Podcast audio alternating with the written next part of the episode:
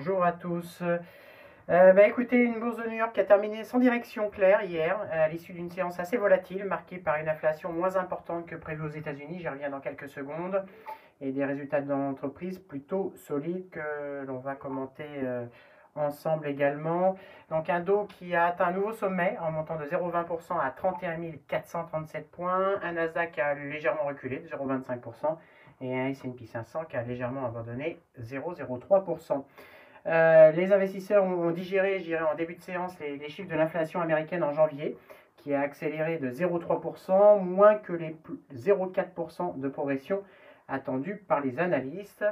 Du reste, dans un discours, euh, Jérôme Powell hier a assuré que la Fed allait maintenir le cap malgré les craintes d'une accélération de l'inflation et d'une surchauffe de l'économie. Et en août, M. Powell a, a aussi estimé que le marché de l'emploi américain était, était très loin d'être solide et que cela pourrait prendre des années avant de revenir au plein emploi avant, d'avant la pandémie.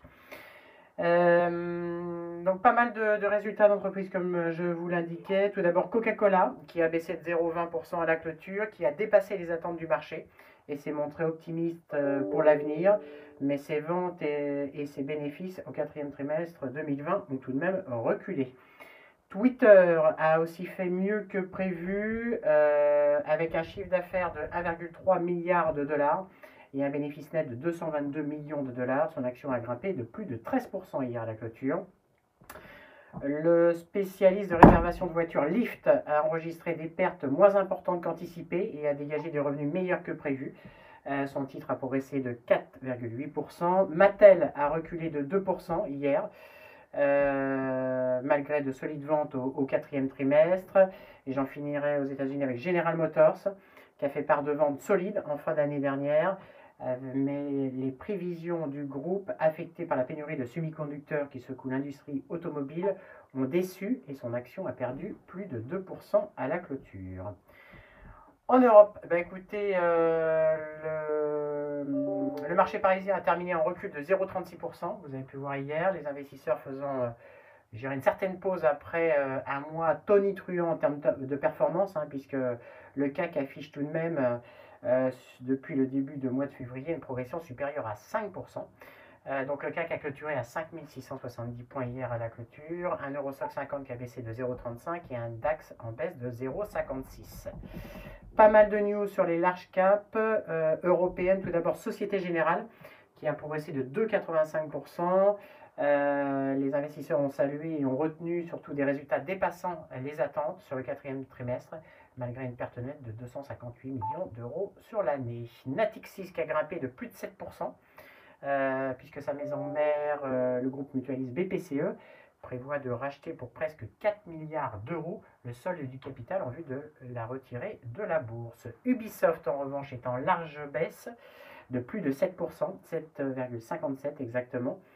Euh, bien que l'éditeur français de jeux vidéo ait plus que doublé son chiffre d'affaires sur le trimestre achevé de fin décembre, euh, un record sur la période. Malgré cela, le titre n'a pas réussi à convaincre euh, les investisseurs. Euronext. Euronext qui a enregistré une hausse de 37% de son bénéfice euh, par du groupe à un peu plus de 67 millions d'euros. En données comparables, la marge aurait progressé de 80 points de base à 57%, donc ce sont de bons chiffres. Unibail, qui a dévoilé donc ses résultats financiers au titre de son exercice 2020. Le groupe a dégagé l'an dernier un résultat net récurrent par action de 7,28 euros, en baisse de 41% sur un an.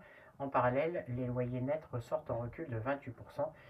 Euh, donc c'est ce qu'attendait le consensus. Schneider Electric, euh, qui a annoncé s'attendre à un retour à la croissance de ses résultats cette année après avoir vu son activité se redresser fin 2020 pour dépasser ses attentes sur l'ensemble de l'exercice. Pour être plus factuel sur l'année 2020, donc le résultat net du groupe s'est inscrit à 2,13 milliards d'euros, en baisse de 12% euh, par rapport à la même période de l'année passée. Le chiffre d'affaires s'est établi à 25,16 milliards d'euros en 2020. Ces données sont supérieures aux attentes du groupe et du consensus. Et pour information, au titre de l'année 2020, Schneider propose un dividende de 2,60 euros, donc en légère progression.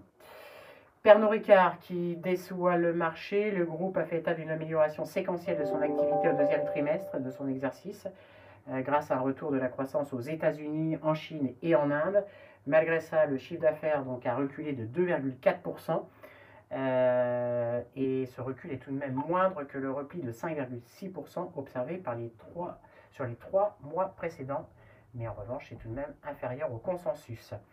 Et j'en finirai avec Crédit Agricole euh, qui a publié donc, ce matin des bénéfices trimestriels en baisse de 92% sur un an, conséquence d'importantes charges exceptionnelles. Entre octobre et décembre, donc le bénéfice du groupe ressort à 124 millions d'euros, là où il était à 1,3 milliard sur la même période de l'année passée. Ce résultat inclut donc des éléments exceptionnels d'un montant de 851 millions d'euros, parmi lesquels une dépréciation d'écart d'acquisition de la filiale italienne pour 778 millions d'euros. Le PNB trimestriel a progressé de 2,6% à 5,2 milliards d'euros. Voilà ce que j'ai pu gagner comme information sur les large caps et sur l'économie. Je laisse la parole à Nantes. Bonjour, je commence avec Clara Nova qui annonce un CAT2 de 188 millions d'euros, soit une croissance de 15%. Dans les six premiers mois de l'année, le chiffre d'affaires s'établit à 234 millions d'euros, soit une croissance de plus 19%, dont 17% à taux de change constant. Facturation légèrement inférieure aux attentes dans les deux principales divisions contributives, à savoir Planète Art et Quest, et cela en raison d'un effet de vis plus négatif qu'anticipé, mais surtout de la baisse des dépenses marketing chez Planète Art en fin d'année. Cette réduction des charges associée à la baisse des coûts d'acquisition ventes un effet mix positif chez Quest devrait se traduire par un quasi-doublement de la rentabilité ce semestre. Festival Loire CAT1 qui s'annonce à 191,2 millions d'euros, soit une croissance de 4%. PVL retrouve la croissance sur la fin d'année 2020 avec une croissance organique de plus 4%, alors que la base de comparaison était défavorable. Les nouvelles mesures de restriction n'ont pas pénalisé le groupe qui a retrouvé des niveaux de production quasi normatifs sur l'ensemble de sites. Rehausse ses objectifs du coût 2020-2021 et anticipe désormais un CA supérieur à 728 millions d'euros contre 700 millions précédemment et un EBITDA d'au moins 10% avec une progression de la génération de free cash flow. Et je termine avec Carmat qui a reçu le feu vert de la FDA pour utiliser la nouvelle version de son cœur artificiel dans l'étude de faisabilité aux États-Unis. Pour moi ce matin. Merci Emeric. Euh, trois changements de recommandations majeurs que j'ai pu glaner. Si euh, où l'objectif est monté à 146 euros par RBC Capital. BNP Paribas Target augmenté à 49 par Landesbank et Safran où euh, Deutsche Bank reprend le suivi à conserver en visant 110 euros. Et avant de laisser la parole à Lionel sur la partie technique, l'agenda du jour, c'est un agenda américain avec les nouvelles demandes d'allocation chômage à 14h30. Lionel, on te laisse la parole. Oui, bonjour.